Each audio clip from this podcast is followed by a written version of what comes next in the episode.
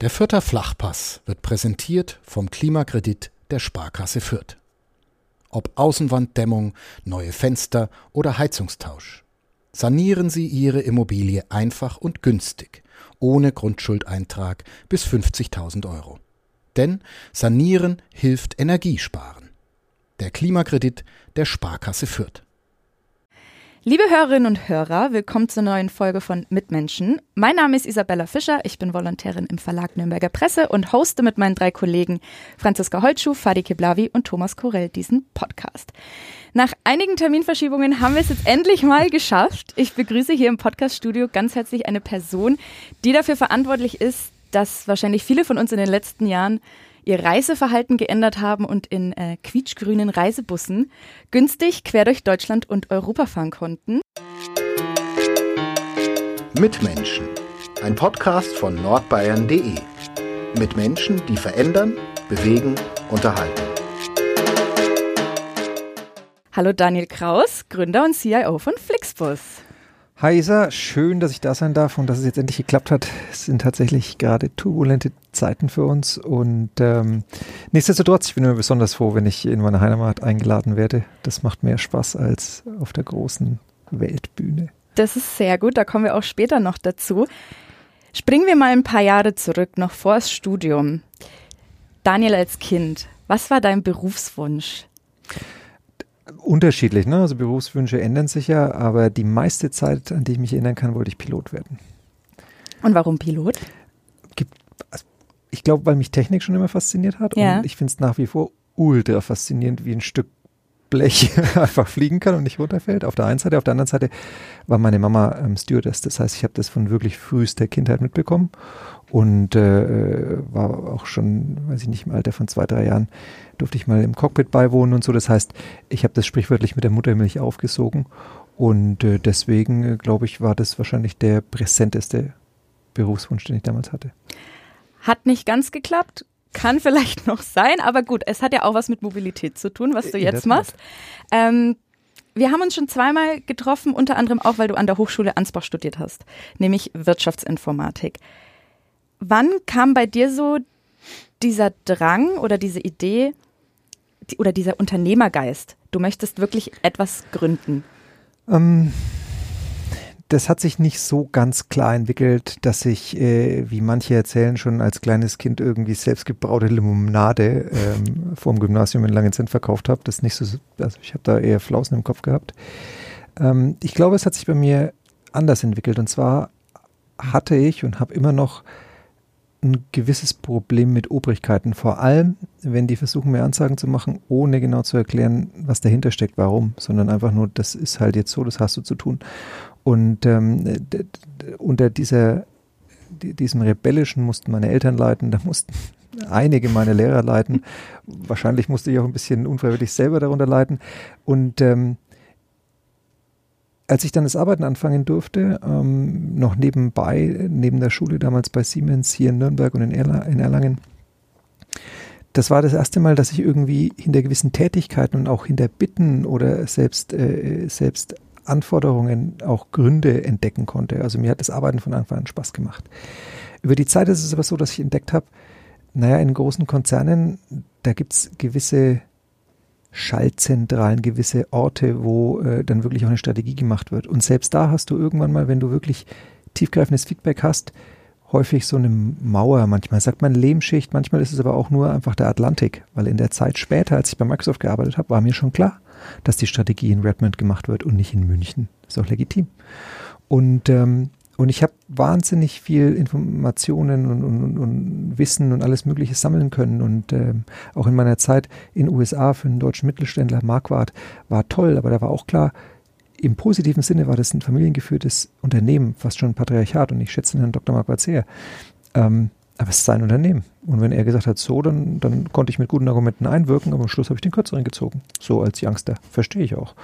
Und all das äh, hat halt äh, in mir herangereift oder ist in mir herangereift, dass äh, wenn ich es wirklich so, so viel besser weiß, dann gibt es eigentlich nur eine Möglichkeit. Entweder du wirst so ein verbitterster alter Sack und vielleicht Alkoholiker oder du äh, äh, schaust, wenn sich mal die Gelegenheit bietest und zeigst selber, ähm, ob du in der Lage bist, so ein Unternehmen zu führen. Und das hat angefangen, weil André und ich, wir kennen uns ja, wir waren zusammen in Langenzenn im Gymnasium schon ewig und wir haben so eine, so eine Renaissance gefeiert, als ich aus den USA zurück bin und dann 2010 in München bei Microsoft angefangen habe. Während der Zeit war er zusammen mit Jochen bei BCG und wir haben uns dann rein freundschaftlich immer in der Newsbar hinter dem Büro getroffen und haben uns zu Beginn beschwert, wie golden diese Hamsterräder sind. Bei Microsoft kommt die Ansage aus Redmond und äh, bei BCG und bei allen anderen Strategieberatungen sind die Projekte ja häufig, also ist auch schon ein bisschen klar, was da was, ne?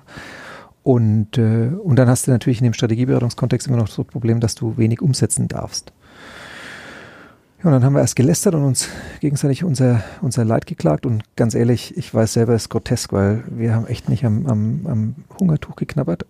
Und dann irgendwann haben wir gesagt, ey, schau mal, hey, da könnte man was besser machen hier. Und dann hast du angefangen, Ideen zu wälzen und so weiter und so fort. Und eines Tages äh, ist André über diesen Spiegelartikel gestolpert, dass der Busmarkt liberalisiert werden soll. Und dann der Rest ist Geschichte. Ja, der Rest ist Geschichte. Das der Rest ist Geschichte.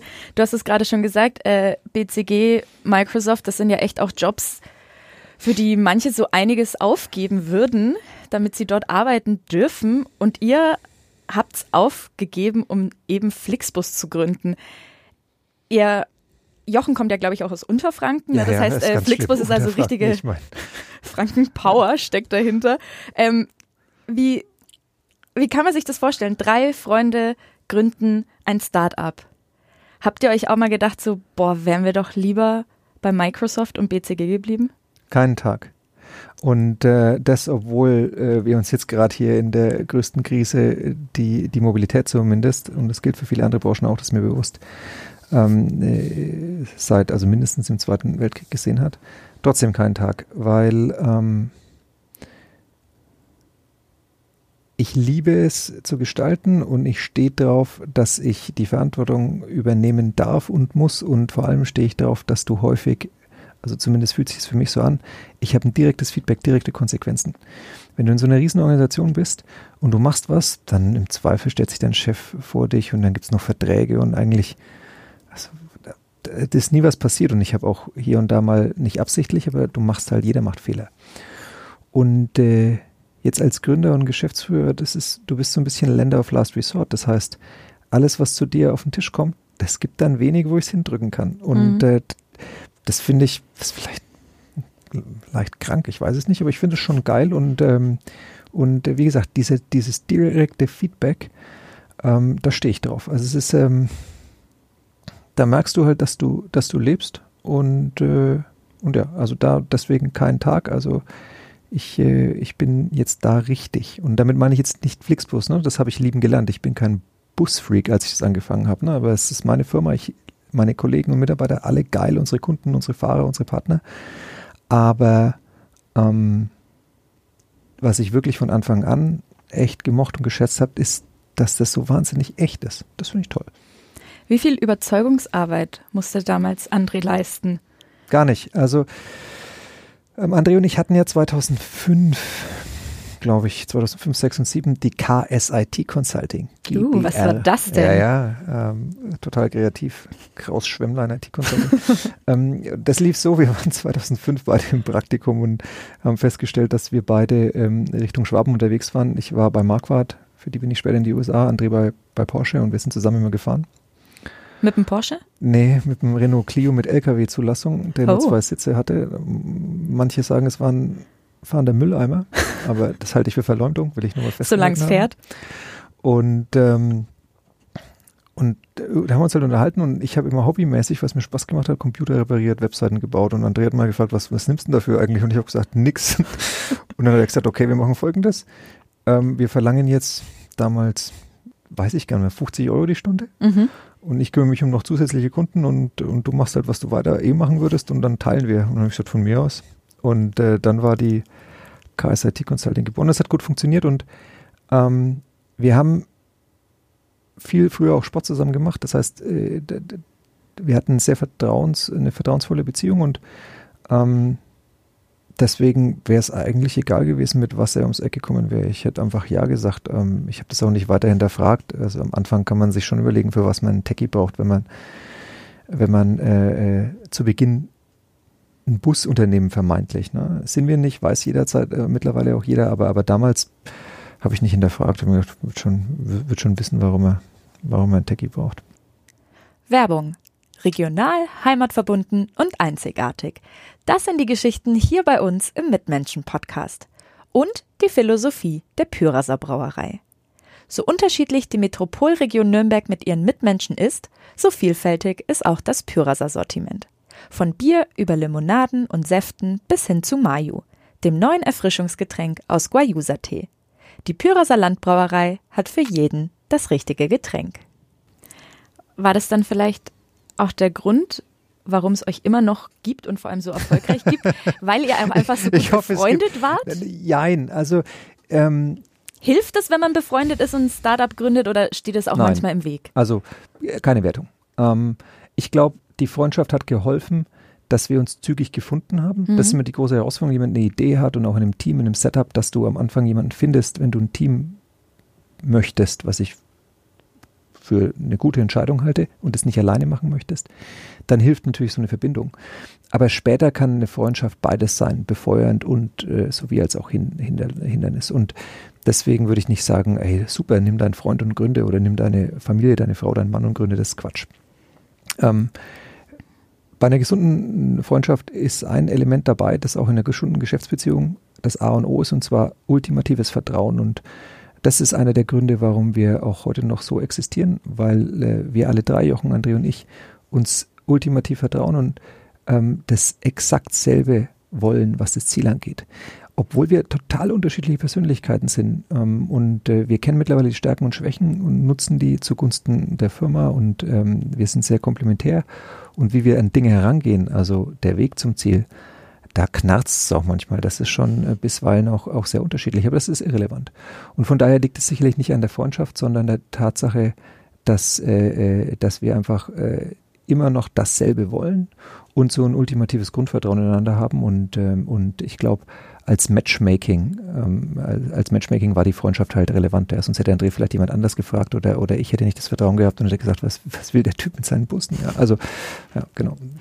Ihr wart ja vor allem, als ihr angefangen habt, natürlich nicht die einzigen. Bis vor ein paar Jahren, da gab es ja so viele Anbieter. Wie hießen sie? Postbus, Mein Fernbus. Gab es bestimmt noch welche. Ich bin, glaube ich, mit Pinkbus. Megabus. Es gibt stimmt, alles. Megabus. du nimmst einfach irgendwas und setzt es vor setzt, Bus. Äh, setzt Bus davor. Ähm, das heißt, ihr wart da natürlich nicht alleine. Was hat euch damals so angefeuert, dass ihr das wirklich auch hm. weitermacht und vielleicht nicht kapituliert, weil ihr merkt, okay, bei meinem Fernbus sind die Busse voll, bei uns geht's so. Wie, wie bleibt man motiviert? Ähm, ich glaube, auch da ähm, muss man weiter zurückgucken. Und ich hatte es schon erwähnt, André und ich haben eine Zeit lang Volleyball miteinander gespielt und auch gegeneinander. Wir waren eher relativ kurz in derselben Mannschaft. Aber was uns da vereint, ist ähm, der Spirit des Wettbewerbs. Man sagt im Englischen Competitiveness. Und ähm, ich bin früher nicht aufs Volleyballfeld um zu verlieren. Also auch mal gegen vermeintlich stärkere Gegner.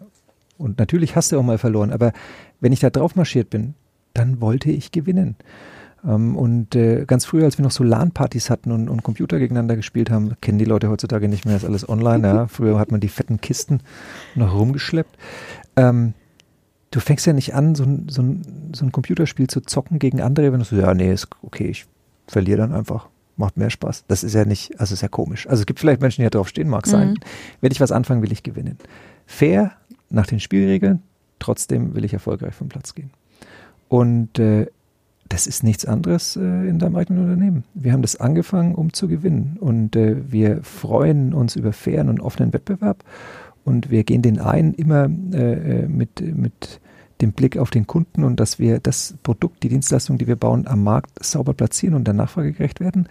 Und wenn da jemand kommt, der sich mit uns messen will, welcome, happy. Also das ist, und wie gesagt, also aufgeben gilt nicht. Es gilt, ähm, das anzunehmen und bestenfalls zu gewinnen. Seid ihr jetzt schon zufrieden mit dem, was ihr erreicht habt?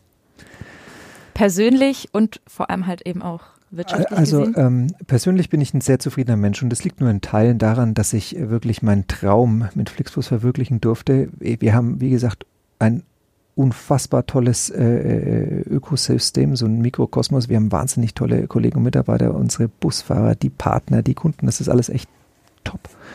Ähm, da hast du auch manchmal den einen oder anderen äh, Disput und das ist nicht äh, 100% glänzend, aber das ist ähm, wirklich toll. Und äh, der Kontext hilft natürlich, wenn du die Bedürfnispyramide hochkletterst. Ne? Also Selbstverwirklichung, ich meine, was kann ich mir ich kann mir nichts äh, Besseres wünschen. Was aber mindestens genauso elementar oder vielleicht fast noch wichtiger ist, sind, ich bin gesund und, äh, und, und fühle mich wohl in meiner Haut und ich habe eine tolle Familie. Mittlerweile, ähm, äh, mein, mein Sohn wird jetzt im März zwei. Nicht lachen, nur weil ich kurz überlegt habe. Ich war ähm, mir nicht sicher. Äh, ob du ja, ich habe überlegt. Okay. Im März zwei und, ähm, und äh, wir, wir haben Fleckchen Erde, schön grün, wieder zurück in Langenzenn und so. Das heißt, ähm, alles in meinem Leben ist echt toll und deswegen bin ich ein sehr zufriedener Mensch. Was Flix angeht, ja, das ist erst der Anfang. Ähm, ich glaube, äh, wir können grüne, nachhaltige Mobilität äh, können wir noch viel mehr Menschen auf der Welt zur Verfügung stellen. Und davon rede ich nicht nur über Busse, sondern äh, Züge. Ja, Flixtrain ist ein Riesenthema für uns. Und äh, da wird es in den nächsten Jahren noch, noch einiges äh, zu entdecken äh, geben. Und von daher, äh, da bin ich stolz auf das, was wir erreicht haben, aber nicht zufrieden. Da geht schon noch was. Das letzte Mal, als wir uns gesehen haben, hast du die Ehrenmedaille der Hochschule Ansbach bekommen. Und Steht damals noch daheim in meinem Büro. Ja, sehr gut. Das wird die Hochschule freuen. Ähm, damals hast du gesagt, und ich glaube, das sagen viele, die ein Startup gründen, dass sie halt ihr Leben an die Firma verkauft haben und dass an Work-Life-Balance nicht mehr zu denken sei. Jetzt hast du einen Sohn, der wird zwei. Wie hat sich das denn jetzt mittlerweile geändert? Das klingt jetzt so, ich meine, ganz ehrlich, ist ein Privileg, wenn das klappt und so. Man wird ja, ja nicht, ja, die fallen ja nicht vom, Hinder, äh, vom Himmel, die Kinder, aber es ist jetzt ich habe komplexere Aufgaben gelöst, als ein Kind zu machen. ähm, so, so viel dazu. Jedenfalls äh, klang das so negativ, wenn du sagst, ich habe mein Leben äh, an die Firma verkauft, äh, so wie als ob die Firma der Teufel wäre. Ja. Das ist nicht so. Ich glaube nur, Unternehmer ist was, das es gibt Jobs und es gibt Berufe, die du lernen kannst und es gibt Berufungen ich könnte kein Arzt werden, das ist nicht meine Berufung. Ich glaube auch Lehrer ist eine Berufung. Es gibt ganz viele Dinge, die sind A, auch ein Job, aber es ist auch eine Berufung. Unternehmer sein ist eine Berufung. Und du kannst halt äh, ab einem gewissen Modus nicht einfach abschalten. Wir sind mittlerweile wirklich von der syrisch-türkischen Grenze bis zum Pazifik überall tätig. Und äh, wenn da was brennt, dann kann ich nicht sagen, oh, jetzt ist gerade schlecht, äh, es ist gerade irgendwie, das Wurstbrot muss gegessen werden. Ähm, ja. Und äh, das ist eine bewusste Entscheidung. Das heißt, du hast dann eher so eine Work-Life-Blending, also es ist vermischt, ähm, weil ich habe mein Leben nicht verkauft, sondern Flixbus ist ein Teil von mir, ein, ein elementarer äh, Bestandteil von meinem Leben und ähm, meine Frau und ich, äh, wir kennen uns jetzt auch so seit über zehn Jahren und, und ähm, die wusste, auf was sie sich einlässt. Ähm, und äh, mein Sohn wächst so auf. Ja, also der, der kann schon Flixbus sagen und dann muss man halt, Gott sei Dank, heutzutage ist einfacher als früher, muss man halt das eine oder mal mehr FaceTimen. Das lässt sich schon alles hindeichseln, aber alles, was, wo Licht ist, ist auch Schatten. Und ähm, wir haben häufig in unserem Bekanntenkreis die Diskussion, wenn dann Lehrerfamilien das Privileg haben, dass äh, sie halt etwas mehr FaceTime mit den Kids haben. Ähm, dafür habe ich mittlerweile äh, vielleicht die eine oder andere Wirtschaft, das eine oder andere wirtschaftliche Privileg. Aber dafür ist es halt so, dass ich die meiste Zeit immer noch unterwegs bin. Ne? Also es ist alles, das Leben ist eine Balance und jeder findet seine eigene richtige Balance. Da gibt es nicht richtig und falsch und ja. besser und schlechter, sondern jeder muss für sich entscheiden, so fühle ich mich wohl. Und für sich heißt natürlich dann auch für das direkte Umfeld, in meinem Fall meine Frau und mein Sohn. Du hast es vorhin schon mal in unserem, sag ich mal, Vorgespräch kurz gesagt, du bist immer noch viel unterwegs. Das Fernbusgeschäft lief ja wirklich rund und dann kam eben halt das, womit jetzt wir irgendwie alle nicht gerechnet haben. Corona. Wie geht's euch denn momentan? Es fahren ja momentan keine Busse. Das ist nicht ganz richtig. Ähm, Corona, das muss ich mal an dieses Bier denken und ich mag noch nicht mal Bier. Wir können auch ähm, ein anderes Wort Nee, nee, alles, finden. alles gut. ähm, Wie es uns geht, ich glaube, den Umständen entsprechen äh, ganz passabel. Also sicherlich ist äh, Mobilität und Corona, das ist äh, nicht optimal. Äh, dank äh, äh, vor allem des tollen Teams ist es so, dass wir wahnsinnig schnell reagieren konnten. Das ist vor allem wichtig, um tatsächlich auch die, der, der Gesundheit unserer Mitarbeiter, unserer Kunden, unserer ganzen Fahrer und so gerecht zu werden. Wir haben sehr schnell runtergefahren. Natürlich äh, äh, ist es so, dass wir der Regulatorik entsprechend äh, gefolgt sind. Aber überall da, wo es Sinn gemacht hat, wo wir es sicher anbieten konnten, wo es die Regulatorik zugelassen hat, haben wir auch immer versucht, den, den, dem Demand, also der, der Nachfrage sozusagen äh, wieder ein Angebot gegenüberzustellen. Das heißt, aktuell fahren auch ein paar Busse, in Deutschland nicht, aber in anderen Ländern schon. Und ähm, was für mich gerade ein Stück weit äh, natürlich frustrierend ist, ist, dass es nicht die, es gibt keinen genauen Zeitplan. Also mhm. ich glaube, wir sind so agil und reaktionsfähig genug, dass wenn es losgeht, dann sind wir da, dann gibt es sofort wieder grüne, grüne Busse und grüne Züge, aber ich weiß noch nicht ganz genau, wann das sein wird. Und, und äh, ähm, das ist natürlich vor allem dann auch für die Mitarbeiter so ein bisschen ein Level an Unsicherheit, was schon eine Herausforderung ist. Wir entgegnen das mit wahnsinnig viel Kommunikation und, und äh, versuchen da äh, äh, gerade nach innen die ganze Organisation auf Schritt und Tritt informiert zu halten. Aber da macht natürlich auch Working from Home das nicht besser, ne? weil da hast ein paar zwischenmenschliche Schwingungen. Wir sind halt nun mal menschliche Wesen, die verloren gehen. Also es ist schon so, dass also stabil und, äh, äh, äh und okay, geil ist anders. Ne? Ja, Geil ist, wenn du tausende Busse siehst und wenn du dich dann auch mal ärgern musst, wenn, wenn ein Bus dann irgendwie auf der mittleren Spur überholt und du vielleicht abbremsen musst. Das ist da hast du definitiv recht. Ähm, an Urlaub ist ja auch gerade irgendwie kaum zu denken. Die einzigen Leute, die wirklich ver verreisen, sage ich jetzt mal, oder in, in Hotels übernachten, sind ja Geschäftsreisende. Ähm, wie wird sich deiner Meinung nach Corona auf unsere Mobilität und auch auf unseren Urlaub auswirken? Zum Beispiel viele, ich kenne es aus meinem Freundes- und Bekanntenkreis, die sagen also, dieses Jahr steigen sie in kein Flugzeug, weil so viele jetzt echt Angst haben, sich in ein Flugzeug zu setzen. Wie, wie glaubst du, wie wird es sich in Zukunft verändern? Das ist schwer zu sagen und da wird es nicht nur eine einzige Strömung geben. Ja. Ähm, ich darf ja zusammen äh, äh mit den äh, Kollegen vom, äh, vom Lehrstuhl von Professor Kai Ingo Vogt immer so ein bisschen Innovationsseminar machen und da hatten wir uns auch mit Studenten neulich darüber beschäftigt und äh, es wird da mehrere Strömungen geben und ich glaube, der äh, Aspekt Sicherheit, ähm, sicheres Reisen und vor allem auch die Wahrnehmung, was ist persönliche Sicherheit, der wird natürlich sicher, also der wird zunehmen. Das wird sehr wichtig sein, dass Menschen sich wohlfühlen, und zwar auch gerade in diesem, in diesem Post-Corona-Kontext. Auf der einen Seite. Auf der anderen Seite ist es so, dass Corona uns noch mehr vor Augen geführt hat und auf keinen Fall äh, beiseite gedrückt hat, dass, dass das Thema Ökologie, ähm, Nachhaltigkeit, nach wie vor präsent ist und wichtiger denn je. Ähm, das heißt, äh, das zusammengenommen kann natürlich dazu führen, dass vielleicht Fernreisen nicht mehr genau ähm, den Stellenwert haben und dass Menschen nicht mehr irgendwie für einen Tag irgendwie zum Feiern irgendwo hinfahren. Und ich hoffe, dass vor allem in so Sachen, äh, dass bei innerdeutschen Reisen nicht das Flugzeug äh, auf Platz eins ist und nicht dann der Pkw ähm, irgendwie eine Renaissance erlebt, sondern dass Menschen sich halt für Busse und Züge und geteilte Verkehrsmittel, die so CO2 positiv wie möglich, und ich sage deswegen positiv wie möglich, weil mir ist schon bewusst, dass wir auch noch was emittieren, ähm, entscheiden und, und dass du dann, wie gesagt, mehr grüne Züge und Busse im besten Fall, gibt auch andere Farben, habe ich vergessen, welche andere Farben diese Züge in Deutschland haben, ähm, die Menschen für sich äh, entdecken. Und das gilt auch vor allem europäisch. Also ich glaube, wir können gemeinsam daran arbeiten, dass es äh, eine europäische Renaissance der, der Schiene gibt. Und ähm, wenn das mit einem sauberen Wettbewerb passiert und nicht irgendwie äh, Staatsunternehmen bevorzugt werden, dann äh, hatten wir ja vorhin schon, ne? ähm, happy to take the challenge. Und äh, da glaube ich dran. Und dann ist es natürlich auch so, dass man jetzt schon gesehen hat, dass so Themen wie Ferienhäuser, eher regionaleres äh, äh Verreisen, äh, Wohnmobile, ja, das ist ja schon, also das ist ja ein richtiger Riesenboom, Pop. Ja, genau. Ja.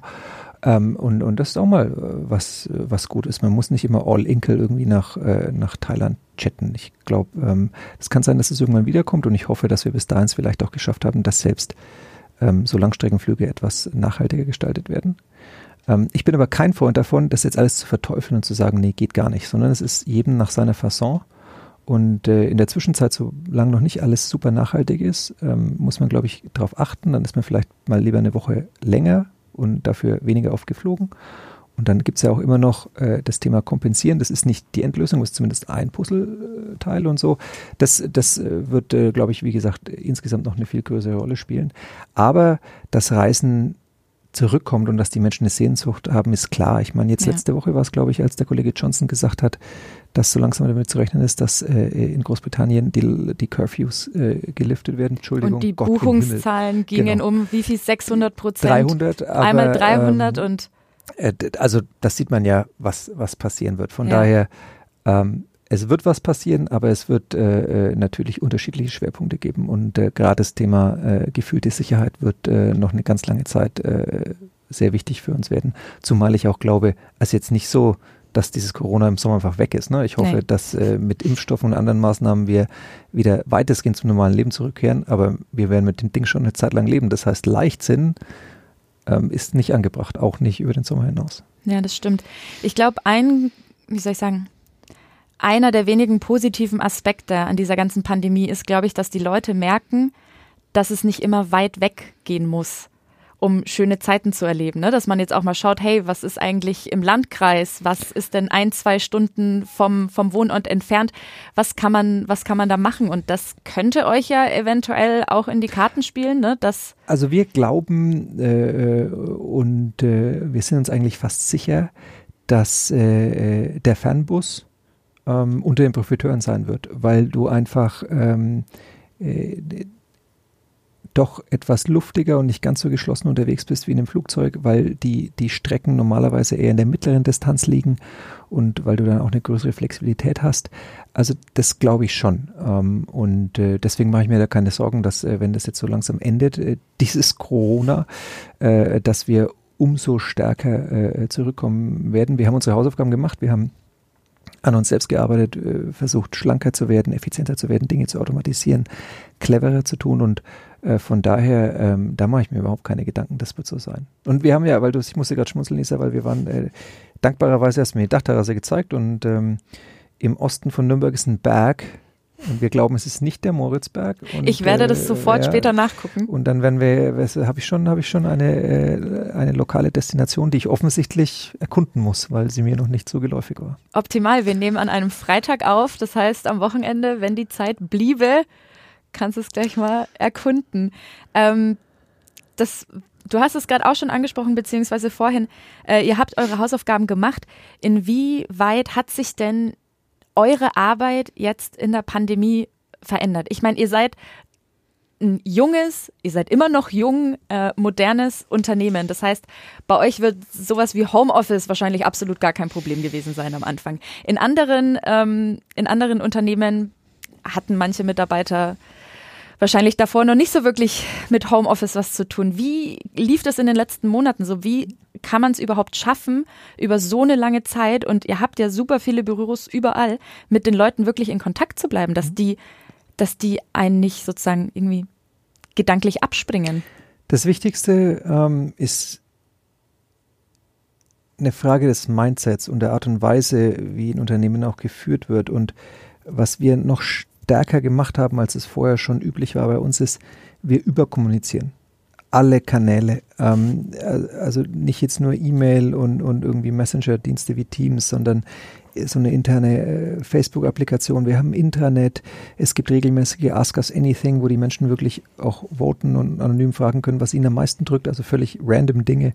Ähm, es gibt äh, alle zwei Wochen All Hands, wo wir uns erklären, wo wir sagen, wie ist der Status der Firma, wie schätzen wir die makroökonomische Situation ein und, und was steht gerade irgendwie ganz oben auf der Agenda.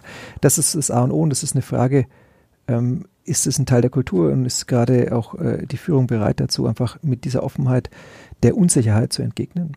Was natürlich eine Grundlage ist, ist, dass äh, die Infrastruktur passt. Mhm.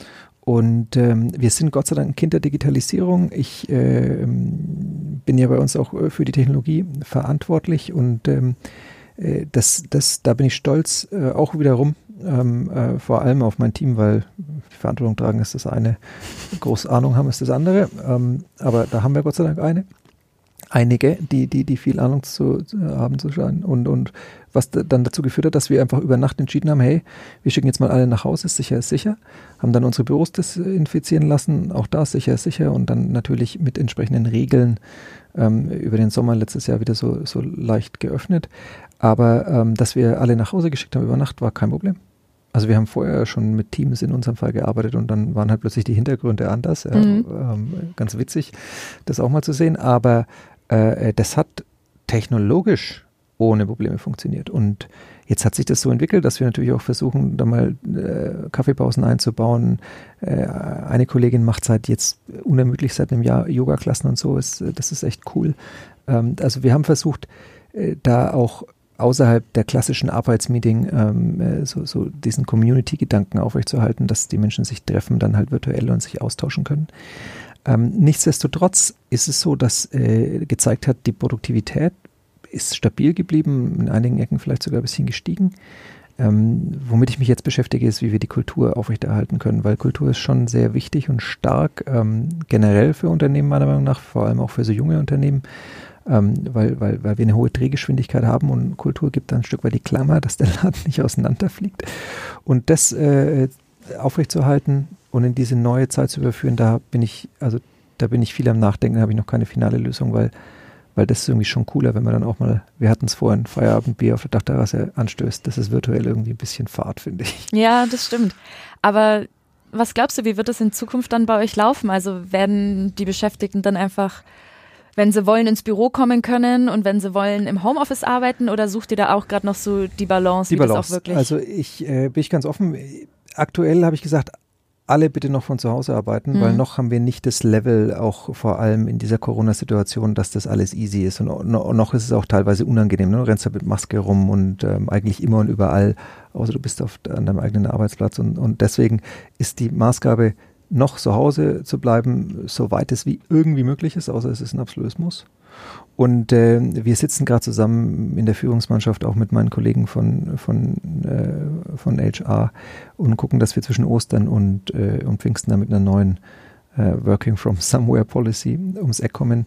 Und die wird sicherlich äh, nicht nur flexibler werden, sondern ich versuche die Flexibilität auch ein Stück weit zu lenken, weil ich glaube, ähm,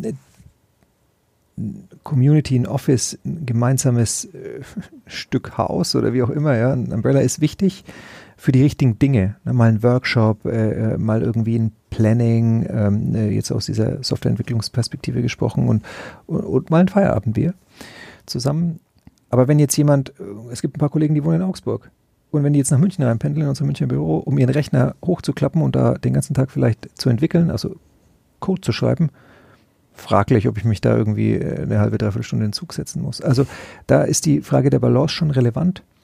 Ähm, äh, und äh, das sind wir gerade am diskutieren. Also es wird, es wird flexibler und es wird, ein, es wird nicht komplett ohne Büros gehen. Das glaube ich nicht. Also es ist für mich kulturell schwierig vorstellbar. Aber die Frage ist, wie du Büros dann auch zu einer Art Begegnungsstätte und nicht zu einem reinen Arbeitsort ähm, umgestaltest. Und ähm, also da wird, da wird nicht nur für uns, sondern für einige noch ein paar Aufgaben vor uns liegen. Aber Finde ich positiv, weil vorher haben alle so halb theoretisch über dieses New Work, New Way of Work gebrabbelt. Genau, ja. Und rumtheoretisiert und immer erklärt, warum es nicht geht und so. Und jetzt kam Corona, zack, mussten sie alle. Ja. Und jetzt hast du Erfahrungen gemacht, ähm, die nicht immer einfach und toll waren, aber weitestgehend haben wir gezeigt, dass es funktioniert. Und damit meine ich nicht nur Flix, sondern sehr, sehr viele Unternehmen. Und jetzt kann man die Erfahrungen äh, sozusagen einfach in konkrete Action-Items, in, in, in, Änderungen äh, ummünzen und da, dann werden da hoffentlich ein paar auch äh, coole Konzepte rausfallen und ich bin fest davon überzeugt, dass das Flix-Konzept eins davon sein wird. Du hast es ja gerade gesagt, also ohne Büro geht's nicht. Und ich glaube aber tatsächlich, dass ohne manchmal Homeoffice zu machen, geht's auch nicht mehr in Zukunft. Ja, das also. Also wenn, bei euch ist das ja sowieso gar kein Problem mehr, aber jetzt mal bei Unternehmen. Da, man muss da ein bisschen, so äh, bisschen vorsichtig sein, weil äh, wir beide, wir sind jetzt, ich glaube, man sagt äh, im Fachjargon sogenannte Information Worker. Ja, bingo. Um Gottes Willen. Ähm, und äh, wir haben da leicht reden, aber es gibt schon auch noch Jobs, ähm, die müssen halt einfach ran. So, ja. so richtig, ne? körperlich und am Band und so. Und ähm, deswegen ähm, muss man da auch gucken, dass man nicht noch die Gesellschaft weiter spaltet, denn die, die dann irgendwie cool die ganze Zeit von daheim und so ganz entspannt und die dann trotzdem noch rein müssen und, und schön Schicht arbeiten und so. Also muss man gucken, wie man da, äh, wie man das auch gesellschaftlich sinnvoll löst. Beispiel Dennoch, war ja, wenn ich dich kurz unterbrechen ja. darf, damals zum Beispiel, was heißt damals, das ist ein paar Wochen her, als doch über, gut, was ist Zeit während Corona, ähm, ein großer Aufschrei war ja auch, ähm, dass ja angeblich oder geplant wurde, diese Homeoffice-Pflicht. Das heißt, Unternehmern, äh, Arbeitgeber zu verpflichten, Homeoffice sozusagen zwingend durchführen zu müssen, wo man sich dann ja auch denkt. Ähm, Den aktuell äh, sehr häufig angetroffenen politischen Aktionismus möchte ich nicht kommentieren. Ist wahrscheinlich besser so. Ähm, aber ja, also ich glaube, wenn, wenn einer, nee, wir nehmen mal an, das ist eine Firma, wo es fast ausschließlich äh, sogenannte Information Worker gibt, die dann einfach zwangsläufig rein zu zwingen, ja, kann man machen, ob das äh, jetzt nach Corona das probateste Mittel ist, gerade weil ja äh, es auch dann durchaus einen sehr signifikanten Wettbewerb und gute Köpfe gibt. Halte ich für fraglich, aber muss jeder für sich selbst entscheiden. Dennoch äh, ist mein Appell, da jetzt nicht politischen Aktionismus walten zu lassen, aber einen konstruktiven Diskurs, wie man diese Flexibilität sinnhaft äh, und zwar dann gesellschaftlich übergreifend anwendet, weil wie gesagt, es gibt auch Menschen, die einfach noch unsere Produkte bauen und das halte ich für wichtig. Ne? Also wenn wir sagen, es gibt nur noch Information Work und nur noch Dienstleistung, halte ich für schwierig. Ich glaube, ja. es ist wichtig, dass wir auch noch äh, Industrie vor Ort behalten. Auch das hat Corona in Teilen gezeigt, ja, wenn, wenn Lieferketten in Stress geraten und dann kann man nicht sagen, ja, die müssen schön ran und ich hocke die ganze Zeit daheim und alles ist cool. Ja, da hast du recht.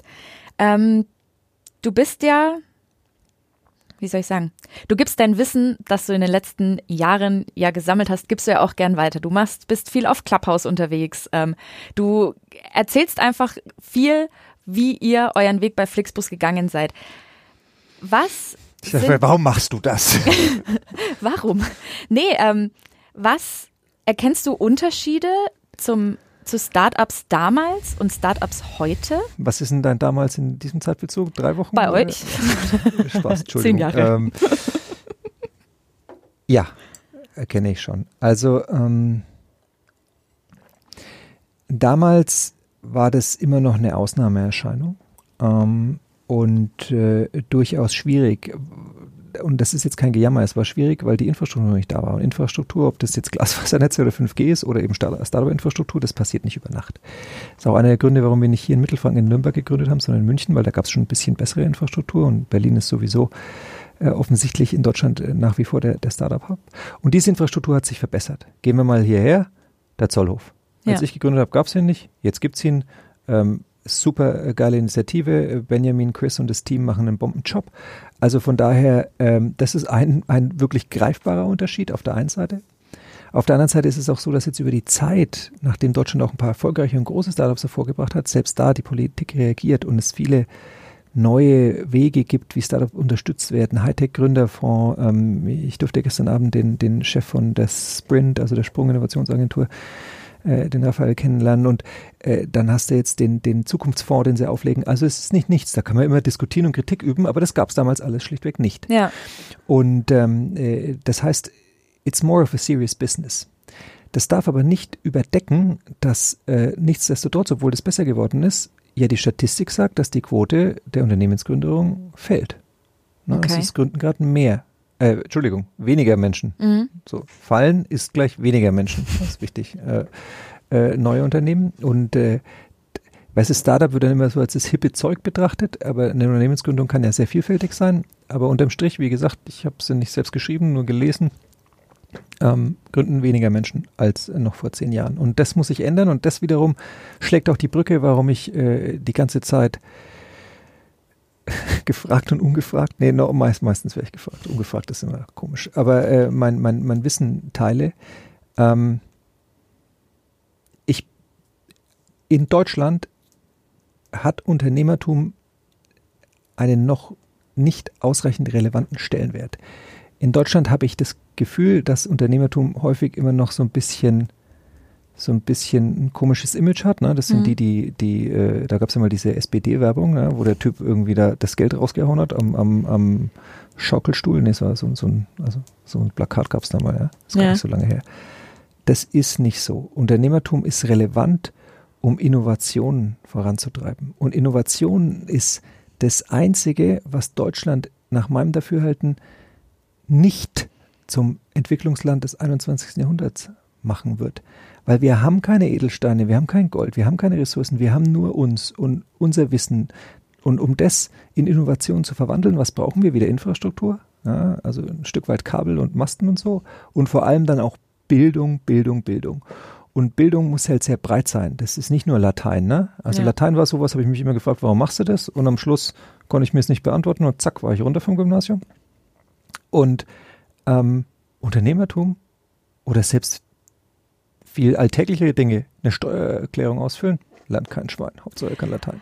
Und Saß das- ich vor ein paar Wochen auch dran und dachte mir so, cool, Abitur studiert und Und, und das schließt den Kreis und deswegen erzähle ich so viel über meine Erfahrung. Und ich erzähle nicht, werdet alle Unternehmer. Ich sage, guckt, was eure Berufung ist und macht es. Werdet Beamter, werdet Arzt, werdet Lehrer, aber werdet auch Unternehmer. Es ist ein, ein, eine veritable, wichtige Alternative, um, um Innovationen voranzubringen. Und äh, Innovationen sind ultimativ wichtig für unser Land. Und deswegen erzähle ich das nicht nur, sondern bin eben auch engagiert bei Startup-Teams ähm, und, äh, und äh, versuche, dass unternehmerische Bildung und, und dann auch das Bild des Unternehmers in Deutschland einfach etwas aufgewertet wird. was sind so die Top drei, das wurdest du wahrscheinlich schon tausendmal gefragt, Jetzt kommt drauf an. Jetzt Es die Top 3. die Top drei oder die Top drei Tipps, die du Jugendlichen oder jungen Leuten geben würdest, wenn sie sagen, okay, sie haben eine Idee, aber sie trauen sich nicht so ganz, sie haben Angst zu scheitern. Das gab's ja auch. Ich meine, du warst, habe ich ja schon gehört, äh, sehr rebellisch, vielleicht auch sehr risikofreudig. Äh, aber es gibt ja wirklich viele, die haben vielleicht eine tolle Idee, aber trauen sich einfach nicht. Eine tolle Idee in dem Kontext, wie du es gerade beschrieben hast, ist so, wie wenn du äh, dich als junger Mensch in irgendwie ein nettes Mädel oder einen netten Jungen verliebst und du wirst es halt, wenn du es ihr oder ihm nie sagst, dann das, also das nimmst du halt vielleicht mit ins Grab. Und das kann ich mir gegenüber nicht verantworten. Und äh, die Wahrheit ist, bei den allermeisten Geschäftsideen, ich meine, was soll passieren? Es stirbt ja keiner. Also das Schlimmste, was passiert ist, dass jemand sagt, nee, oder ist ein Quatsch, oder denk nochmal drüber nach, oder, oder du musst noch ein bisschen iterieren, aber, aber du kannst es nicht alles in deinem Kopf selbst lösen. Und also dir haut ja keiner auf die Fresse, nur weil die Idee vielleicht noch nicht äh, ausgereift ist. Von daher, man hat häufig zu viel Respekt oder Angst vor Dingen, die passieren, die überhaupt, es ist, tut nicht weh. Also nein, tut überhaupt nicht weh. Und äh, von daher muss man sich, glaube ich, vor Augen führen, was überhaupt, was man überhaupt verlieren kann. Und die Antwort ist meistens nicht so wahnsinnig viel. Und deswegen ähm, äh, ermutige ich jeden und jede, vor allem jede, ähm, mal rauszuhauen, wenn es eine Idee gibt, wenn es auch nur mal einen Gedanken gibt, wenn man ein Problem erkannt hat, das man vielleicht besser machen kann und sich daraus erstmal eine Idee entwickelt. Ähm, es, äh, sich damit zu beschäftigen, da ist quasi No Regret, da kann man nichts verlieren. Und ähm, ähm, das Zweite ist auch, ja, Gründer sind jetzt aber nur diese speziellen Gründe, dieses Startup-Zeug, du hattest gerade äh, Clubhouse schon erwähnt, das ist so gehypt. Mhm. Es muss auch nicht, also ich stehe zu dem, was ich gesagt habe, was Unternehmertum und Unternehmer angeht, ungefähr fünf Minuten. Aber ich sage auch, es muss nicht jeder Gründer werden. Ne? Wenn jemand Arzt werden will, dann soll er Medizin studieren und soll sich nicht das Hirn zermartern, ob er jetzt äh, Flixbus 3.0 gründet und äh, gegen uns in den Wettbewerb einsteigt. Wollte ich gerade sagen, Ja. äh, you love the challenge, von Ähm, dem her. Aber weißt du, das ist, man, man sollte seinen eigenen Willen haben. Früher gab es ja immer wieder diese, dieses Saying, ja, habe ich nur gemacht, weil mein Papa das so wollte. Ich sage meinem Sohn jetzt schon, und ich bin mir nicht sicher, ob er es verarbeiten kann, der muss äh, Flixbus nicht übernehmen. Der muss machen, was ihm Spaß macht, weil wir dürfen nicht vergessen, dass wir unfassbar lange arbeiten werden müssen. Und das, also das ist einfach so. Und das macht auch überhaupt nichts aus und ist gar nicht schlimm, wenn du liebst, was du tust. Und äh, deswegen habe ich vorhin auch gesagt, als du gesagt hast, du hast dein Leben verkauft, ja, also Flixbus ist sicherlich nicht der Teufel für mich, sondern ich liebe, was ich tue und ich kann das noch machen äh, bis zum St. Nimmerleinstag. Und deswegen ist es so elementar, sich zu überlegen, worauf habe ich überhaupt Bock. Ähm, und äh, das Letzte ist, ich habe beobachtet, und das tue ich immer noch, dass sehr viele Menschen wahnsinnig viel Wert darauf legen, was andere über einen denken. Das stimmt. Ähm, ich kann das verstehen, weil wir sind Teil einer Gesellschaft und, und das ist äh, in dem Kontext zu betrachten und du kannst ja nicht einfach irgendwie drauf scheißen, dann bist du ja ein Psychopath, ne? das ist jetzt, äh, will keiner, sondern diese Einbettung ist, glaube ich, äh, als Mensch elementar. Auch jetzt, wie gesagt, wir hatten über Homeoffice vor ein paar Minuten gesprochen und was daran nicht so optimal ist. Aber trotzdem, dein Leben, deine Entscheidung. Also wenn du dein Leben und deine Entscheidungen nur abhängig von Dritten machst, dann läuft was falsch.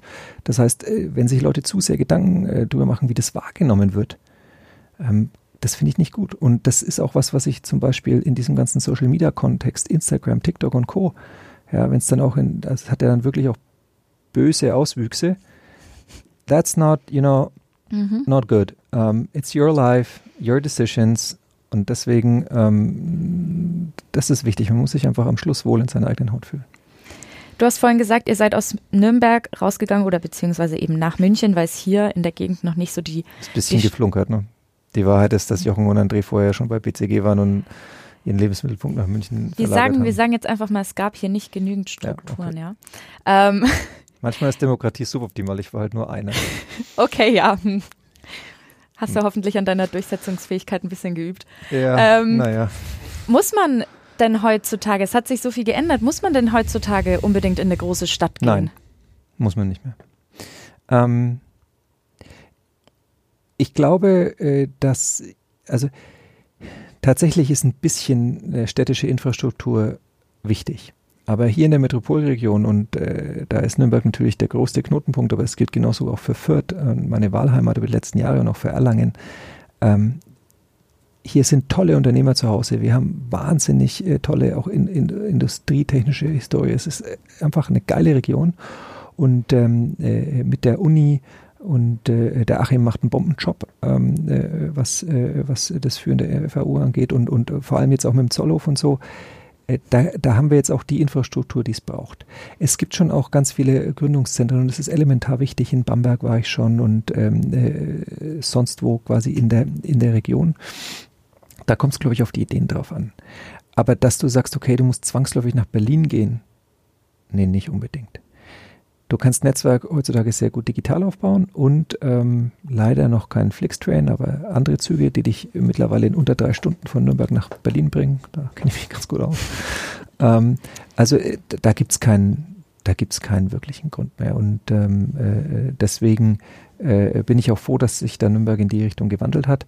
Wie gesagt, also für vieles ist ein bisschen städtische Infrastruktur relevant, vor allem wenn du viele Menschen auf einem Haufen hast, ist dann doch halt, also so, so ein Stück weit Gathering, Begegnungsstätte und Netzwerk ist schon ganz gut. Deswegen, wie gesagt, Zollhof-Fan, aber, aber ähm, muss man heutzutage jetzt, um sowas wie Flixbus zu gründen, nach Berlin oder nach München gehen? Wahrscheinlich nicht mehr. Okay. Du bist seit kurzem, ich glaube seit Mitte Februar, jetzt haben wir Ende jetzt, Februar, knapp zwei Wochen. Ähm, jetzt, was bin ich seit Mitte Februar? Herausgeber eines so, Buches. Okay, jetzt dachte ich schon, aber jetzt habe ich wieder schlecht ich vorbereitet. Okay. Alles gut. Du bist gut vorbereitet. Ja, ja natürlich. Ich bin seit Mitte Februar herausgekommen. Das hat mir tatsächlich, den Tipp hat mir tatsächlich auch ein Freund gegeben, der beim Zollhof arbeitet. Ähm, du bist Herausgeber von einem Buch. Es heißt Zukunftsrepublik. Absolut. Was ist Zukunftsrepublik? Zukunftsrepublik sind 80 Autorinnen und Autoren, äh, die äh, zusammen äh, mit mir und fünf weiteren Herausgeberinnen und Herausgebern mal versucht haben zu skizzieren, wie unser Land 2030 aussehen kann. Manche vielleicht auch sagen, aussehen sollte, aber das ist nicht per se unser Anspruch. Und die Aufgabe war wirklich frei zu denken und auch in Teilen polarisierend. Also nicht einfach nur so grob und politisch konform, sondern schon mal eine rauszuhauen. Mhm. Ähm, und wir wollten damit einen Denkanstoß geben und ein bisschen eine Diskussion und eine Debatte starten, weil, wie gesagt, ähm, die äh, Ingredients, warte kurz, äh, Zutaten, Zutaten, danke. Die Zutaten, die Deutschland hat, sind sehr, sehr, sehr, sehr gut. Aber, da zitiere ich den Raphael, den, den ähm, äh, Chef von der Sprung-Innovations-Bundesagentur, ähm, äh, wir leben nach wie vor von den Sprunginnovationen, die im letzten Jahrhundert irgendwie stattgefunden haben. Und, ähm, und ich glaube, es ist wichtig, dass wir uns vor Augen führen, dass wir, und das dachte ich noch bis vor Corona, echt gut in der Verwaltung sind. Hm da kann man jetzt drüber mhm. diskutieren.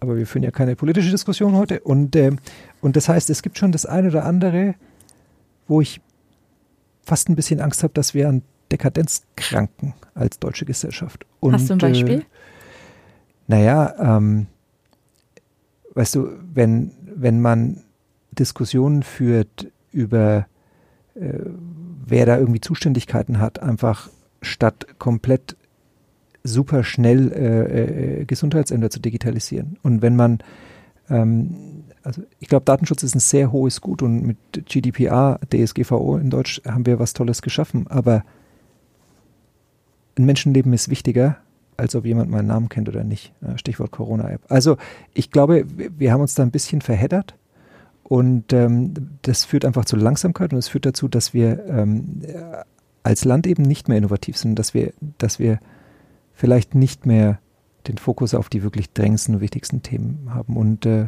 außerdem bin ich der Meinung, dass unsere Generation X, Y, Z äh, auch gerade in der Politik stark unterrepräsentiert sind. Und die Menschen, die jetzt entscheiden, wenn es meinen Sohn mal betrifft, also die allermeisten, vielleicht lebt ja jemand ewig, aber die meisten werden ins Gras gebissen haben.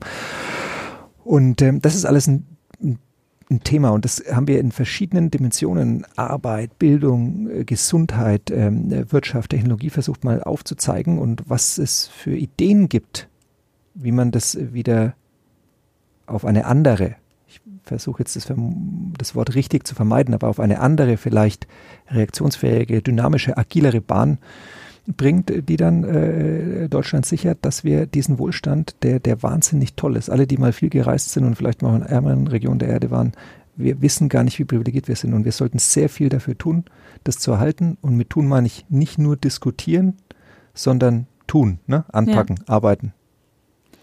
Was ist deine Idee für in neun Jahren? Also tatsächlich ist es so, dass ich ähm, in dem Buch, und das greife ich jetzt einfach mal auf, ähm, über ähm, Diversity und Inclusion geschrieben habe. Mhm. Weil ähm, es gibt Studien, die besagen, dass es tatsächlich so sein wird, dass äh, äh, die Weltbevölkerung schrumpfen anfängt. At some point und äh, also nicht ganz so weit in der Zukunft. Und wenn das der Fall ist, und wir haben das in Deutschland, in Europa, in westlichen Staaten ja schon einfach äh, länger, dann müssen wir eine Infrastruktur bauen, dann müssen wir dafür sicherstellen, dass wir alle Möglichkeiten sinnhafter und guter Arbeit ähm, ermöglichen und nicht per se äh, schon einfach äh, äh, gewissen Teil der Bevölkerung, häufig Frauen, außen vor lassen. Das mhm. ist keine Absicht und so, ne? Und ähm, ich habe sogar da was von Quoten geschrieben. Ich bin überhaupt kein Freund von Quoten, aber irgendwie müssen wir es schaffen, dass wir zügig ähm, äh, eine Balance hinbekommen und äh, und äh, da geht es natürlich darum, dass es wichtig ist, dass wir alle die gleichen Chancen haben, aber es geht vor allem auch ganz gesellschaft, wirtschaftlich, fast schon als, als Patriot gedacht. Ich meine, meine Frau versucht gerade irgendwie den Junior zu balancieren, arbeitet nur noch so drei Tage und so. Und also, die würde schon noch mehr machen, aber wir hatten dann am Anfang äh, Kita-Schwierigkeiten. Jetzt brauche ich überhaupt nichts sagen. Jetzt war ja die Kita zu und Kuddelmuddel. Und ähm, ja, da bleibt ihre Arbeitskraft halt liegen. Das ja. ist einfach nicht cool, finde ich. Und, und zwar, wie gesagt, nicht nur aus Sicht meiner Frau, sondern einfach aus Sicht äh, unseres Landes. Und, und äh, deswegen glaube ich, sollten wir tunlichst äh, dafür Sorge tragen, ähm, dass wir äh, es schaffen, dass wir eine sinnvolle Infrastruktur schaffen. Und auch da muss man dann vorsichtig sein. Also ich will das nicht abgeben. Ne? Ich will nicht sagen, hey, dann irgendwie ein Dritter, der, der Staat erzieht meinen Sohn. Das will ich nicht. Mir macht das sehr viel Spaß. Aber ich glaube, also optimal ist anders. Ähm, und, ähm, und auch da, das, das lässt sich doch lösen. Wir haben Leute, die auch ihre Berufung als Erzieher haben. Das wollte ich auch eine Zeit lang werden, weil ich einfach sehr gerne mit jungen Menschen arbeite, vor allem mit, mit, mit kleinen Kindern. Dann, ja, dann muss man die halt besser bezahlen. Da ja? fängt es ja schon mal und, an, ja. Weißt du, das sind alles so, das, ich weiß, es ist hinreichend komplex, aber wenn ich mir dann die Diskussionen, die, äh, die, die, die häufig geführt werden ähm, äh, in unserer Bundeshauptstadt, dann denke ich mir auch, ja, kann man auch darüber diskutieren, wenn man Lust und Zeit hat. Ja. Ich würde wahrscheinlich über was anderes diskutieren. Und wie gesagt, ich würde nochmal intensiver auf das Thema äh, Diversity and Inclusion ähm, und äh, da natürlich nicht nur, was die Geschlechter angeht, sondern vieles andere, aber das ist so eins der brennendsten Themen bei uns in Deutschland natürlich. Zum Abschluss, weil wir jetzt nämlich auch schon äh, knapp eine Stunde hier uns die, die Buchstaben umeinander schmeißen. Wie sieht denn deine Welt 2030 als Mensch Daniel Kraus aus? Was haben wir jetzt, 21? Mhm. Neun Jahren. Also, ähm, ich hoffe, dass äh, äh wir sind vor zwei Jahren zurück nach Langenzenn gezogen und das heißt, äh, äh bei uns im Garten schaut es noch etwas kümmerlich aus. Also da hoffe ich tatsächlich auf sehr viel Grün, weil ich nächste Woche öffnen die Gartencenter. Ja, nee, es, also das muss einfach nur wachsen, glaube ich. Ja, also da brauche ich gar nicht so viel Gartencenter, nur Geduld. Und Geduld ist echt nicht so richtig meine Stärke und äh, weil weil ich liebe es so ein bisschen am Stadtrand und nicht grün und heute früh habe ich schon Eichhörnchen gesehen. Das ist geil. Also da äh, äh, äh freue ich mich 2030 auf ein, auf ein echtes Refugium. Dann hoffe ich, dass äh, äh Henry bis dahin nicht äh, alleine bleiben wird. Das wäre eine tolle Geschichte. Und dann hoffe ich, äh, dass äh, auch äh, über die aktuellen Grenzen Syrien-Türkei bis zum Pazifik noch sehr viele grüne Busse über sonst auf der Welt für grüne und nachhaltige und, und smarte Mobilität für, für, für alle unsere Kunden zur Verfügung stehen. Und dann hoffe ich, dass wir eine Menge schneller, großer, langer grüner Züge in Deutschland und in Europa sehen werden.